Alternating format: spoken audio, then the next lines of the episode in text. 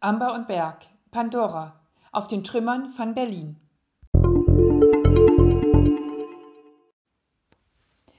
Pandora auf den Trümmern von Berlin führt uns ins Jahr 1948, mitten hinein in eine Stadt, die zwischen Ruinen versucht, auf die Beine zu kommen, mitten hinein in die Berlin-Blockade und mitten hinein in die Welt der Zuhälter, Huren und Kleinganoven. Und das absolut fesselnd. Im Frühherbst 1948 kommt Hans-Joachim Stein nach Berlin zurück. Der junge Kommissar erhielt seine Ausbildung bei Scotland Yard in London, wohin sein Vater, ein Kommunist, 1933 geflohen war.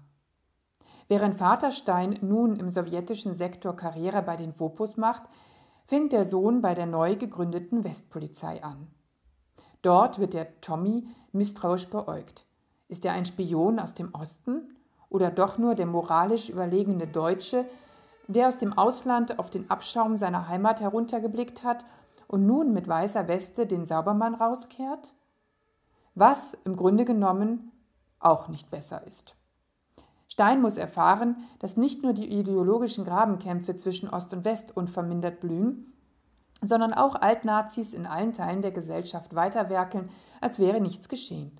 Alte Seilschaften funktionieren immer noch. Gegenseitig hält man die schützende Hand über sich. Der braune Schmutz wird sorgfältig weggepackt. Wer es wagt, tiefer zu graben, dem weht scharfer Wind entgegen. Das erlebt auch Stein. Kaum ist er in der verwundeten Stadt angekommen, häufen sich die Morde im Zuhälter- und Prostitutionsmilieu. Braunke, der Chef vom Pandora, wird bei einer luxuriösen Party in der eigenen Villa hinterrücks erschossen. Und er soll nicht das letzte Opfer bleiben, seine Ermittlungen führen Stein immer häufiger in die Wittenauer Heilstätten. Ein Ort des Grauens, an dem Zwangssterilisationen, forensische Psychiatrie und Krankenmorde an der Tagesordnung waren. Jeder hat alles gemacht, um zu überleben. Wer clever war, kam davon.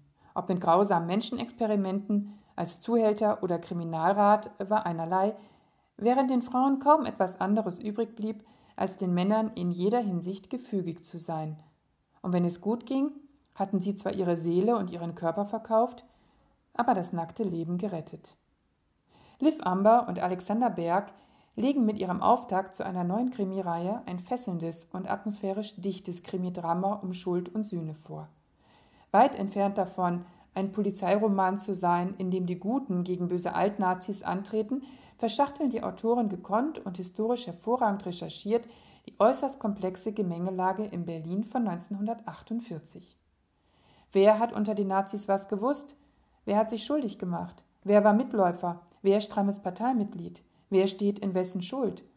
Einfach zu trennen ist das nicht.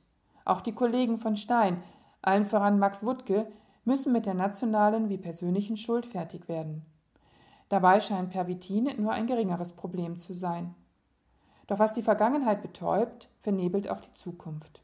Keiner hier hat ein reines Gewissen. So mancher wünschte sich das Leben anders, schaut nicht genau hin, wenn es darum geht, ein bisschen menschliche Wärme zu speichern. Denn im Grunde sehnen sich alle nur nach Liebe, Geborgenheit und der Befreiung von einer Last, die jeden von ihnen zu zerbrechen droht. Auch der elegante Stein, der Duke, wie ihn die Kollegen schnell nennen, gerät in den Strudel der Ambivalenzen. Eine Zukunft haben hier nur die, die sich letzten Endes als Pfundskerle erweisen.